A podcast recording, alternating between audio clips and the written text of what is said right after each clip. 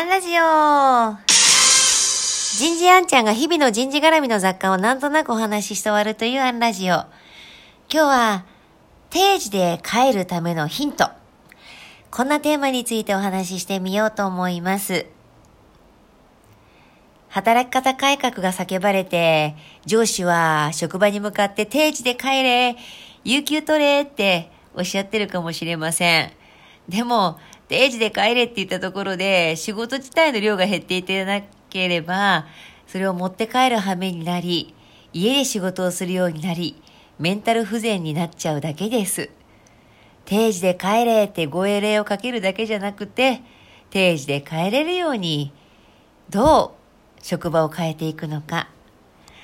例えば、どう辞めたり、どう減らしたり、どう変えたりするか。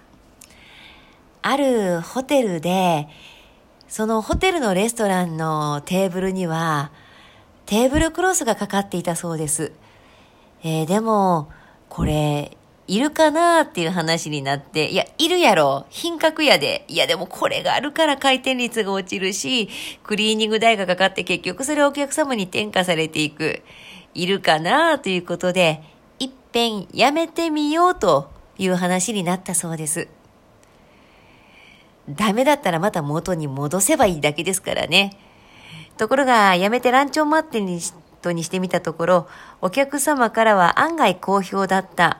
いや、すっきりしてていいじゃない。もしくは、あのテーブルクロスにピッてちょっとソースとかケチャップ飛ばしただけでも罪悪感になってたのよねって。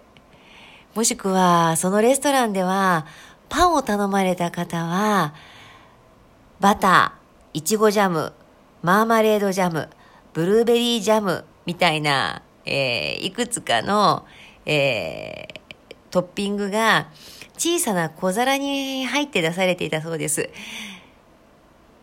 裏で皿を洗ってる方が気づいたそうです。みんな全部ジャム食べきらへんって、そらそうです。あんなん全部食べきらへんし、バターしか召し上がらないお子さんや、えー、方もいらっしゃいますからね。じゃあ今どうなっているのか。そのホテルでパンを頼まれると、例えば小さなジャムの小瓶とかが出てくるんだそうです。お召し上がりにならない場合はどうぞお持ち帰りくださいって。お客様は喜ばれるそうですよ。だってジャムとか召し上がらない方でも、え、これ持って帰っていいのもらっていいの？かわいい小瓶だね。嫁が喜ぶよって。そうなんです。今までお客様満足を追求していたつもりが自己満足になってたんじゃないかと。だって、レストランって一番コストがかかるのは人件費なんですよ。えー、ジャムをお皿に出して運んで引き上げて廃棄して洗う。どれだけの手間がかかっていたのか。ジャムの小瓶にした方がトータルコストは断然安かったんだそうです。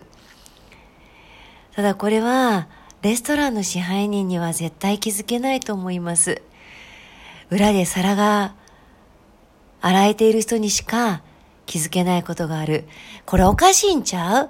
もっとこうしてみたらって、現場が上に上げられるような、そんな雰囲気や空気を作っていくこと。